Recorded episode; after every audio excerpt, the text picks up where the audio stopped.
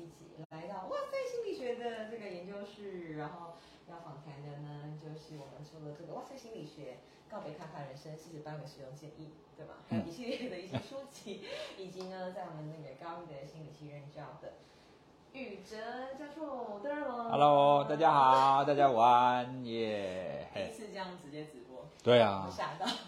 没有以前有曾经也类似直播过，不过都很短，而且不会只拍我。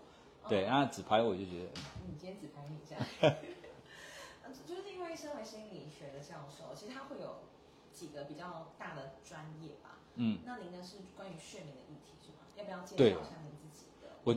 我自己从大学一直到念完博士班，那后来以之前还固定在专任在高一教书的时候，一直主要都是做睡眠相关的研究。那后来做一做之后呢，其实你都会开启其他心理学相关的议题啦。那另外呢，我比较常关注的一个大概就是正向心理学。那正向心理学简单的讲，就是你怎么让你过得开心，怎么让你过得幸福。那因为以前呢、很多人会觉得说，你如果要开心，你要幸福，你给我很多钱，show me the money，你就会开心，就会幸福啊。可是其实我们看很多新闻，你就会发现其实不是这样，有很多很有钱的人，他还是不太幸福，不太开心。哦，所以其实正向心理学它其实就在谈这个议题啊。说到这个，来，前阵子啊，其实刚好有出版了一篇文献，那他们其实是去看那一些有钱人，就是你的快乐程度跟你金钱的收入之间的关系啦。是否成正比是吗？对，那他的结果发现一定程度的是成正比，没有错。好酷啊！，对，可是等到你就是到了一个天花板，它就不再会有相关。你说你的年收入假使到两百万，跟到一千万的时候，对，两百万应该还有，不过因为那个是国外研究，所以国外的研究它的币值怎么转换回台湾的情况还不太知道。我记得那个国外的研究好像是年收可能是八百八百以内的样子，都是快乐。对，嘿，所以我我看了我看了那篇研究，我就很想要体会一下收收入越越多，然后没有办法越快乐，到底是什么感觉？我们是 很棒的议题。不过其实这样啊，虽然说年收入或者是我们的金钱跟收入跟快乐还是会有一些关联啊，不过这也不全然是因为金钱，你一定要有钱才会开心哦。所以其实很多心理学家就在探讨这个议题，我们还有很很多其他的方法啊。那另外呢，也因为我在研究睡眠，那睡眠很有趣，你知道吗？大家都知道睡眠很重要，可以叫他早一点睡，他就不要，这到底是为什么？可是我觉得，我觉得现在的生活形态很帮助夜猫子。我们如果区分成型或夜猫，像我是成型人嘛，我当然就很适合就是早睡早起。对。可对有些人来说，他的睡眠时间基本上他不一定是适合晚上，对吗？对，不过有 freelancer 就会帮助他们可以在白天也可以好好睡，然后晚上工作。对，关键在于说你有没有一天大概睡满你所需要的睡眠时数。所以每个人其实都不一样，对吧？大致上是大概落于成年人呐、大概落于七到九个小时之间。但是有很多人明明他知道他应该要睡觉，可是他就是不想睡啊，那种报复性熬夜啊。那或者是哎，你你睡觉前会不会划划手机？会。对，你会划多久？下 YouTube，我我我，因为我是秒睡的人，对我大概一个影片还没看我就睡。对，这个就还好。那其实很多人睡觉前划手机的时间会很长，对，会半个小时甚至一个小时。那其实国外的研究也发现，其实睡觉前划手机对睡眠是一件不好的不好的事。哎，这件事情很吊诡，就变成是我们科技越来越进步，在近十五年，手机嗯才这么报复性被使用，对，反而就会大大的影响我们本来要应该常规中可以休息的时候。对啊，所以这其实也是一些心理学家或者是在在讨论人文社会议题的一些学者，他们会开始在谈科技的发展。一刚开始，我们会觉得哇，好棒哦，太好了，让我们生活更便利，让我们过得更好。可是呢，其实我们要很长一段时间以后才会发现，我们其实付出了一些代价，或是其实有一些坏处。我们要一段时间以后才发现，手机现在看到了睡眠，我们刚刚讲的议题其实还小啊。另外一个更大的议题是网络成瘾的议题啊。哦，现在的孩子，你如果给他手机，他如果还不会去控制自己的时间的话，你就会看到很多孩子就是手机就粘在上面啊，什么时候都一直在看他的可能是短影音啊，或者是在看他的手游啊之类的上。次听到有一本书很有趣，他就是做一个实验嘛，就是小时候我们是不是都会跟爸妈出去？嗯然后他就说，一九九五年之后的孩子，他们都愿意跟爸妈出去，嗯，为什么？一九九五年以后的孩子，因为他们活在手机上面，就是他们在外面的时候是一边拿着手机，呃，然后跟 OK 爸妈出去，然后爸妈付钱，然后他们在手机上互动。哦，是啊，他们是我们以前那年代，就是可能会有点不喜欢跟爸妈出去，是因为我们必须要强迫互动嘛。对啊，但是现在不用，因为大家都各自划手机。对啊，这样就很可怕、啊。在一起，可是又不在一起。哦，这样其实就很可怕啊。对，所以现在我出去吃饭的时候，其实我看到就是其他桌的家长，他们如果为了要安抚小孩，都只让小孩一直看手机，这个其实是蛮我自己啦。那我我自己的观点是，我觉得这样子其实是不太。嗯，偶尔可以啦，但你常常这样子，这样这样其实变成是你好像会用一个最简单快速的方法去安抚小孩，对，因为手手机确实很好用，你在任何情况底下，你只要拿出来给他看卡通，他就安静了，对。但久而久之，是不是你除了手机以外，你没有其他的方法让你的小孩安静？那你怎么做呢？身为父亲，如果在外面，我们几乎不太让他看手手机的啊，我们会直接跟他讲话，对啊，然后会想办法就是引引导他，比如说对话啊，或是跟他聊今天发生什么事啊，或是做其他的活动啊。我们在外面吃饭的时候，我们不会拿手手机给他看，他会看手机的时间多半是，比方说就是跟我们一起就看以前的照片啊，哦，那跟他可能也看一段时间。那他看影片的时间就是在家，在家的时候固定，比如说现在有在上学的时候回来，他可能吃完饭、洗完澡、写完功课啊，他可以看大概个二十分钟到三十分钟那。是一种奖励机制，然后他也知道那是有限制的。对啊，对啊，对啊，有啊限制啊，时间到，睡觉时间到就是关掉啊，哎呀，因为还还要有一段时间看他们要不要看书啦，就是可以共读的时间。这也是一个培养孩子自律好像很不错的方式哦，以及习对惯去交流这件事情。对，所以我我会觉得每一个家长，就是我们都还需要保有一点点，就是跟他们互动的时间。因为哦，你你想想看，你如果太习惯给孩子手手机的话，哦，比如说他吵，然后在餐厅你在跟朋友吃聊聊天，然后他在那边吵，啊，手手机给你，手手机给你，那孩子很容易就直接就养成说，我只要吵闹，爸爸妈妈就会给我手机。对对他的想法就是，对啊，所以他他对他他他就会很想要很想要的时候，他就会跟爸爸妈妈用这种方式去要求。那我觉得那不是一个蛮很好的方式。我我们不是也曾经听过有一些新闻，就是呃长辈可能是爸爸妈妈或爷爷奶奶把孩子的手机拿走，孩子就整个爆炸啊，然后他可能会有攻击行为，或者是甚至有一些伤害自己的行为等等的。对啊，那个其实是非常，当然那是非常极端呐、哎，不过国外也也有不少研究发现，就是特别是那一种学龄前的孩子，学龄前的孩子，你让他接触这种三 C 的时间越长，其实对他的那些注意力啊，对他的情绪那些发展，其实都不是一个很好的现象。我觉得这是一个好大的议题哦，天哪！对所以就先聊回来 正向心理学，因为我知道四月十五号有个讲座啊，对对对你要不要一下啊？就是最近哇塞心理学新的尝试。对，其实，在学习正向心理学之后，我觉得有一个蛮有趣的一个观点，是，因为它让我学习到，其实很多东西都是要靠你自己去发现的。哦，比比方说，你觉得你自己不开心，大部分人通常都会觉得说啊，不开心可能是因为我生活当中没有出现开心的事。但是其实我们也可以从另外一个角角度去想，有没有可能是其实有开心的事，其实在，只是你没有去发现而已。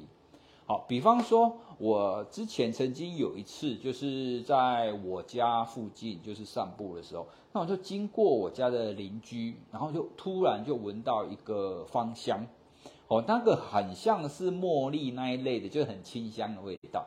那我就突然觉得，哇，在这个傍晚黄昏的午后散步的时候，清风徐徐吹来，然后又闻到这个花香，你就会觉得哇，很惬意。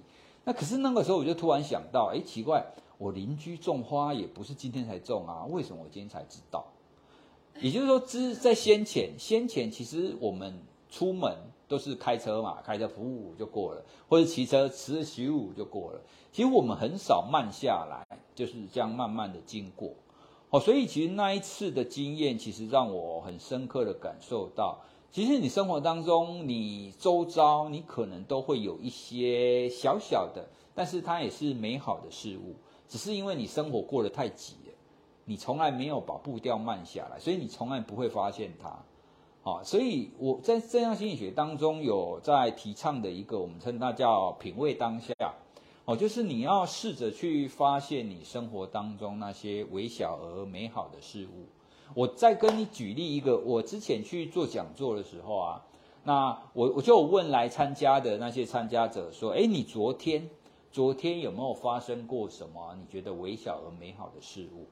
然后就有一一一位参加者，他就举手跟我们分享，他说啊，他昨天他的当时的昨天是礼拜六。那他是在一家小吃店帮忙，所以他说礼拜六生意很好，很忙哦，他忙得快翻掉了。可是呢，他每一次只要去打开冰箱，他就觉得很开心。为什么呢？因为那一天冰箱里面冰了很多红心芭乐，然后打开它就会那个红心芭乐的味道就会飘出来。那他很喜欢那个味道，所以打开的时候他就啊，这个味道好香哦，他就很开心。哎，所以你你就可以想象，就是像这样子这么这么微小的事情，可是如果你可以记得的话，那么这件事它其实就会成为是你今天的一件微小但是又美好的一个事物。我要呼应这件事情，因为昨天我才刚跟 JoJo 访谈，DJ JoJo 高炸内容，然后他也跟娜娜就是也有访谈。对，他跟你讲的东西一模一样，嗯，他就一直在讲当下的力量。对啊，然后你刚刚讲到的东西，我就觉得有点吓到，就是完全是呼应的这样。对，其实因为现在资讯快速爆炸，然后我们又有一点资讯焦虑或者恐惧的状况下，好像当下变得很困难吗？还是很困难啊？因为大家都飞快的往前追啊，因为大家都很害怕。对啊。对啊，像我我的脸书很多人都在讲 AI AI AI。好像现在不讲 AI，它好像就落伍了。然后每个人都担心，就是 AI 要取代自己啦。所以其实科技跟知识不断的在进步，就会出现这种我们说它是那种资讯恐惧症，就是担心自己跟不上，所以大家都会拼命的、拼命的去学，拼命的去学啊。对啊，可是我来看这个担心，你会怎么说？就是好比像哇塞心理学不是有四十八个建议，你会拿出哪一个？我现在整本看一遍。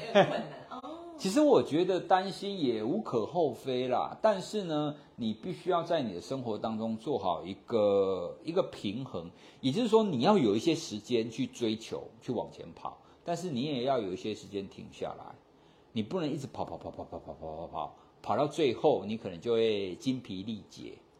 好，那另外呢，其实很多职场上的情况其实也类似啊，大家都会工作倦怠啊，然后大家下班以后啊，常常会需要去喝酒啦，要去找朋友聊天啊，要去唱卡拉 OK 啊。那你想一下，你下班以后为什么要去喝酒唱卡拉 OK？很多人的说法都会是哦，因为上班很累啊，我需要舒压，对不对？好，那你不觉得这种说法很吊诡吗？吊诡的地方在于，你下班没有？你下班那个行为是为了要补偿你上班呢？这不就是你上班的延伸吗？因为你上班很累，所以你就只好下班再去做一件事事情来帮你上班的时候回复。所以你这样不不知不等于是你一整天都在上班吗？因为你下班是在休息啊，是要恢复上班的状态啊。所以很多人是不是觉得这很正常？但我觉得这很不正常啊。你下班应该要有你自己的生活啊。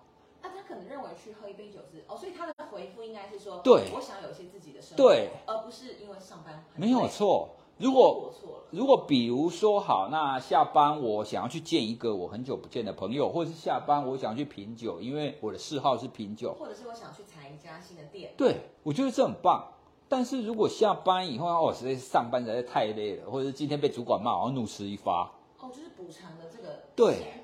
其实是没有错，这种其实就是在补偿他上班的这种疲累状态嘛。对啊，所以在这这种情况，你你就会发现，我们就是因为太就是太顾着在工作啦，因为其实大家都太勤奋，所以大家在工作上一直拼拼拼拼拼，那拼到最后，他就有可能会出现这种现象。刚刚这个你讲这个举例，我想问你两个问题。其实第一个是，到底为什么我们会觉得无聊？无聊的概念是什么？因为以前从可能我们是开始在有火的时候，然后我们需要去打猎，需要去采集，然后到现在好像我们需要工作还是怎么样？就是时间这个概念，为什么我们好像要极其的去运用它？是因为它有限吗？然后才会觉得说你好像不做事情就会很无聊？我觉得无聊这个概念会来自于你自己在对待你自己跟知觉你自己的状态。比方说，之前有一个很有趣的研究，那那个心理学家就早就要把一个人关在一个房间里面，然后那那个房间他没有要干嘛，就可是那个房间里面空无一物，什么东西都没有。对。然后他要看你在一个什么东西都没有，也不会有声音，你什么东西都不能带的情况底下，你可以在那个房间待多久？好，可是呢，他让那一个那那一些人啊带一个东西进去，那个东西叫电极器，也就是你按这个按钮按下去，你会电到，就是你会痛。它会随着每一次按越来越痛吗？不会，但是你按越多次，你就痛越多次。OK，对，好，那理论上你正常情况，你干嘛没事按那个按钮电自己，对不对？所以这种情况不会嘛。可是问题是你把人关进去啊，就会有很多人去按按那个来电自己，就是太无聊了。就变自虐。对，那这个结果其实心理学家有非常多种解释啊，其实他其实是只只是他的有其中一种结论，就是当我们无法跟自己自处的时候，你就会呈现刚刚我们谈那种无聊状态。那你在那种无聊状态，有一些人会忍受不住，所以即使这个讯息、这个刺激是让我痛的，可是它很有刺激啊。我要我要。对啊。对啊，所以你会发现，无聊这件事情比痛这件事情对他而言还要更痛苦。我我没有办法忍受无聊，所以就算是痛我也 OK。那那个如何自处，到底他可以用什么方式？他不一定是一定要静态的吧？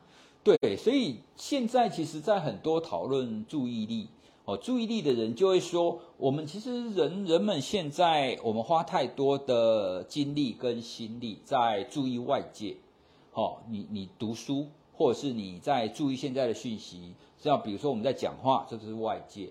那现在像常常在推倡的所谓所谓的正念啊、冥想啊等等的，对，那这个你就可以可以把它想象成你的注意力往内，你去观察你自己，你去感受你自己。哦，所以刚刚我们有提到一个，就是你生活当中要有平衡，一种平衡就是你的注意力有没有对外跟对内都有。哦，那当然比例不一定要一半一半啊，只是至少你需要有一定程度的去了解你自己。那这也是哇塞心理学一直在讲的自我觉察嘛，你要感受到你自己的想法，感受到你的感感觉。那现在也有一些他们在推动怎么怎么讲，就是好好好好吃饭。其实慢食这个概念不关键不在于吃很慢，关键在于去感受它。以前呢、一刚开始慢食这个痛出现的时候，啊我干嘛要一个饭这样跟素懒一样吃那么久？对，可是它的关键在于你不要大口，然后都没有感觉，你就稀里呼噜的狼吞虎咽吃掉，而是你每一口每一个食材你要去感受，比方说它的颜色，那它的模样，它的香气，然后吃进去的时候呢，你第一口的感觉是什么？第二口的感觉是什么？就跟在品酒一样嘛，对不对？品酒的人不是闻一下，然后观察一下那个酒的颜色，然后喝下去，喝下去以后说哇，我看到一个在阿尔卑斯山上有一个少女穿着白色的洋装在奔跑，然后在吊，然后在摇那个那个什么，你想那么多事情啊，对超厉害的。你举的那个例子，我昨天刚好是品酒课，呃，我就发现我完全不适合，因 为我就是在我面前，我想立刻先喝起来，然后喝完之后才去闻，说，哎，好像什么味道？哎，闻不到，因为已经喝掉了。然后再来就是你有这个举例也完全呼应我刚刚想问的第二个问题，因为自我觉察或是我们刚刚讲上班很累，下班去喝酒这种报复型的心态，是不是其实也在吃东西上面呈现？因为我有发现我自己减肥真的是很多人的一个 issue，嗯，你知道要这样做，可是你就是停不下来，对，会报复性的进食。对，然后我我观察到这个现象，可是我就是会想吃，好比面包就是甜的、咸的、甜的、咸的，我可以一个 term 就是甜咸甜咸甜连续吃五个。我知道那个热量很可怕，可是我觉得不行，我现在就是要。哦，那即便我觉知到了，我还是要的这个东西是什么？或是我怎么破除这个魔咒？这是我跟你说的，为什么我会研究自律的原因啊？就很多东西你会知道，但是你就停不了。对啊，那停不了。上瘾吗？还是叫做犯罪？嗯，我不会说它叫上瘾，它应该是你有一个需求，那你一直以来这个需求，你都习惯用这种方法去解决它。那这个需求多半可能是情绪上的，比方说压力，比方说焦虑。我在很压力很大的时候，比方说我明天可能有一个课程，那我需要准备它的东西，很焦躁的时候，我就会准备一下，我就起来吃东西。我也会有类似这种情况。嘿，所以这是我们说的，你的这个行为就一直吃的这个行为，它背后可能是有某一种情绪的需求。那一直以来你都习惯用这种方法去满满足它嘛？嘿，所以你要怎么打破？老实说，食物这一种啊，它要打破，它会需要蛮多的设计，关在房间好了，给我那个电。因为食物是人吃是生物体的天性。而且太容易取得。对没有错台湾太好吃又便宜。对啊，所以这这就是我说的为什么很困难的原因。哎，因为在各方面上，它都一个很棒的选，它是立即的，因为你吃了就爽啊。你还在上面静坐冥想，静坐冥想要多久你才会舒坦啊？对不对？你吃了进去之后就呼吸要练习多久才能找到那个 turn？吃的话很快。对啊，你吃进去立刻你那个大脑的激素就立刻给你分泌，就立刻爽啊，对不对？所以这就是现在社会很困难的一个原因，所有的所有的东西都会朝向于给你立即满足。你刚刚讲的吃是一个嘛，对不对？那现在的科技产品，手机、手游是不是也都做得越来越好？所以很多人没事的时候拿起来划一下嘛，对不对？就算你知道划一下也没有什么，你可能也看不到什么，可是你会习惯拿出来划一下。对啊，所以这就是我们在面临就是未来这个世代，就是什么东西都越来越好，越来越符合人性，但是呢，你也会把你的人性更掏、更显露在这个高科技的上面。你刚刚讲那个自律的设计，我想听听看的。你有曾经做过或是帮助做这样的事情，然后成功吗？好比说，或者自己尝试。我那个时候其实最想做的，其实就是帮自己建立运动习惯啊。对啊，因为你知道，我从小到大一直是，也不能说从小，从年轻，哦，他就是一个一辈子都在减肥的人。但你你，是吗？我是啊，我我以前很胖呢。那那那是现在，现在有自律了。哎、那你你真的很值，你你很适合，而且很有资格讲这个话。对啊，以以前我就一直觉得说，到底为什么要建立一个运动习惯这么难？你看运动是不是也是所有人都知道它很重要啊，所有人都知道它很好啊，但是你叫一个人运动就是很难啊。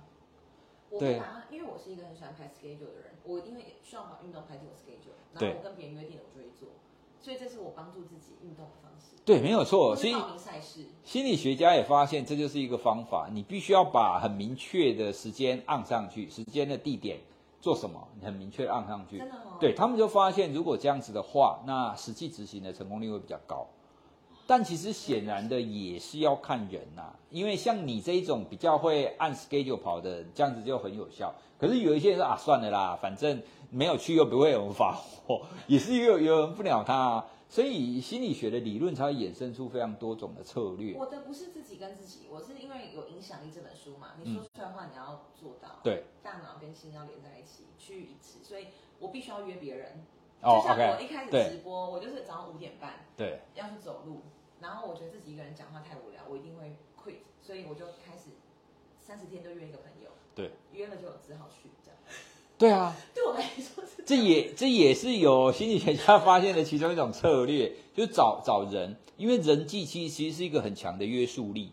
像比方说，如果你要建立运动习惯，那其中一种方法是你在你的社群上公开，对对。对，公开，然后就说好，我接下来这一个月，我每个礼拜我都要去跑步三次，而且我要 PO 上来让大家知道。你就会跑，不然你会被人家那个。对，说啊，跑到哪里了？那当然也是有人说啊，我我我算了啦，算了啦，对，还是会有人。不过整体来讲，它效果确实会比较好。你自己呢？你从什么时候肥胖到什么时候？然后你怎么建立？然后我生平第一次瘦下来是去当兵，哦，你看，所以需要一个很激烈的环境嘛。有没有这个其实也是我给我很大的启发，你知道吗？大破大因为呢，所谓的自律或者是所谓的建立习惯，我们通常会分成三个层次啊，一个是理性规划的层次，就是你刚刚讲的排 schedule 嘛，对不对？对那第二种呢，就是情感面，你可不可以设计一些其那个一要素、一些策略，让你会更有动力去完成？第三个其实是才是很多人真正改变的方法，就是环境。当你的环境改变的时候呢，你的行为会自然而然的产生改变。哎，我以前也是一次，就是在做这种建立好习惯的工作坊的时候，我就问现场的人啊，说你们有没有谁是以前从来没有运动习惯，后来变成有运动习惯的？你愿不愿意跟大家分享？就有其中一个人就举手分享说，哎，他很单纯，就是换工作。本来本来那个工作没有人来运动，新的工作大家都爱运动，所以他就跟着大家运动。直接进入一个做运动相关的公司，对，哎，倒也不是他们公司直接做运动，是他们的同彩在运动。就会跟跟进对。，所以这个其实就是环境的力量。那孟买南大到三千，就是因为这样哎，难怪他。而且你知道吗？我我看过一个研究很酷哦。对啊，那个研究是，如果你你本来假设我本来八十公斤好了，那我搬进一个就是邻里都是一百公斤以上的的邻居，他会吃的比较多哦。对，这也是很莫名的一些一些影响，就是你会不知不觉的受到你的环境影响啊。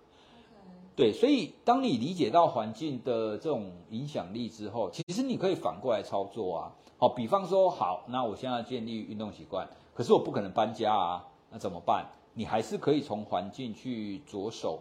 比方说，你让你运动相关的讯息比较容易出现在你的环境里面。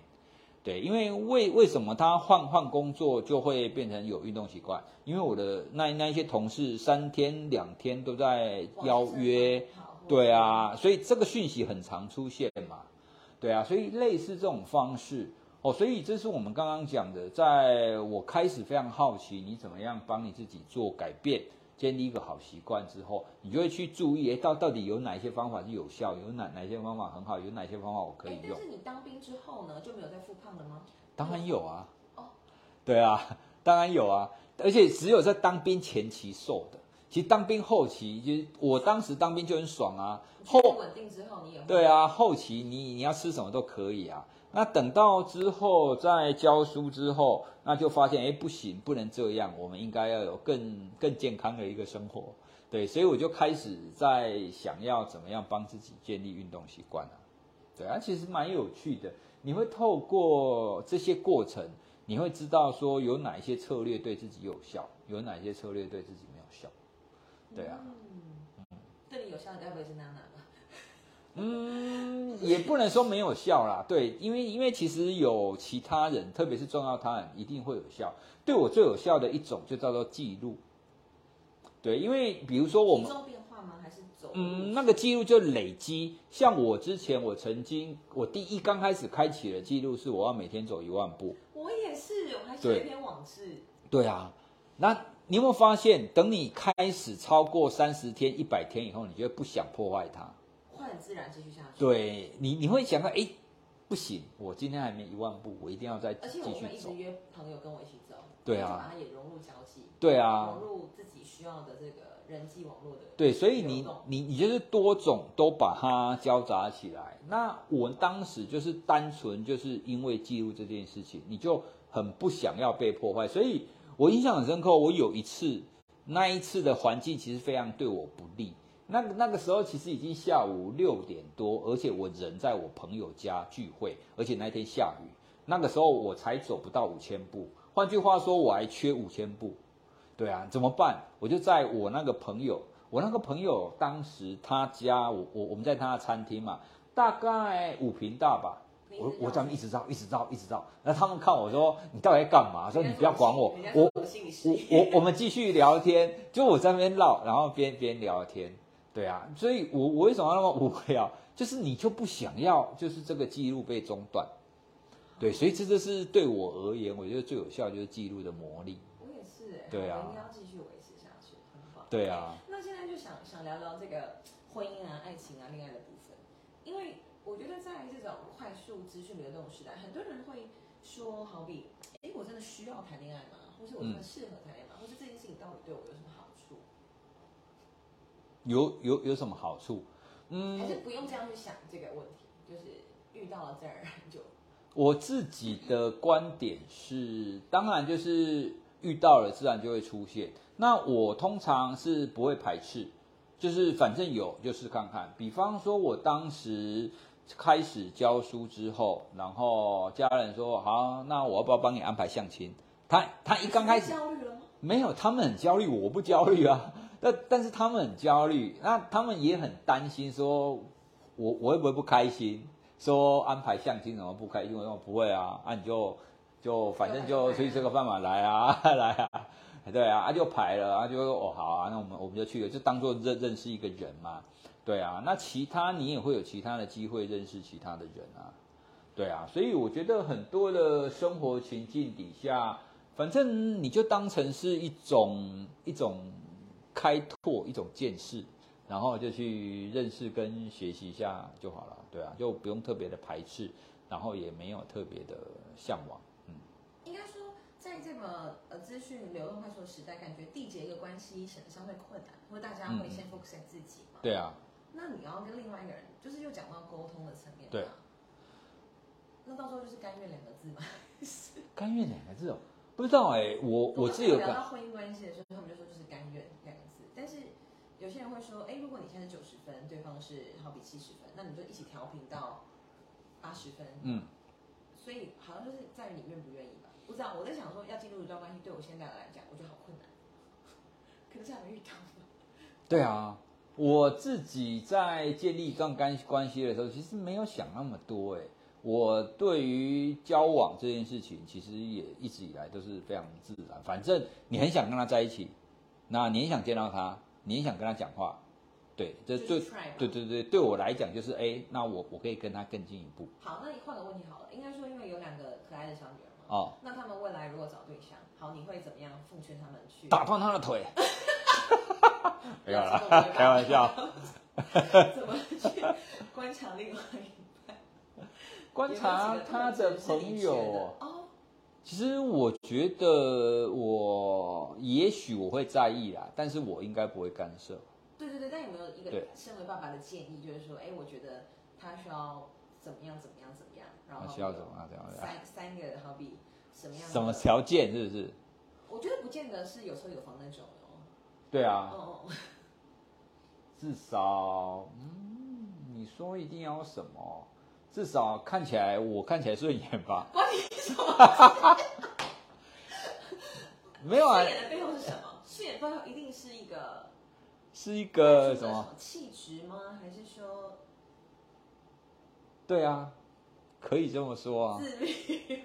但但是我跟你讲，我我我觉得这种东西哈，现在因为人人是这样子，你看的顺眼的东西多半跟你很接近。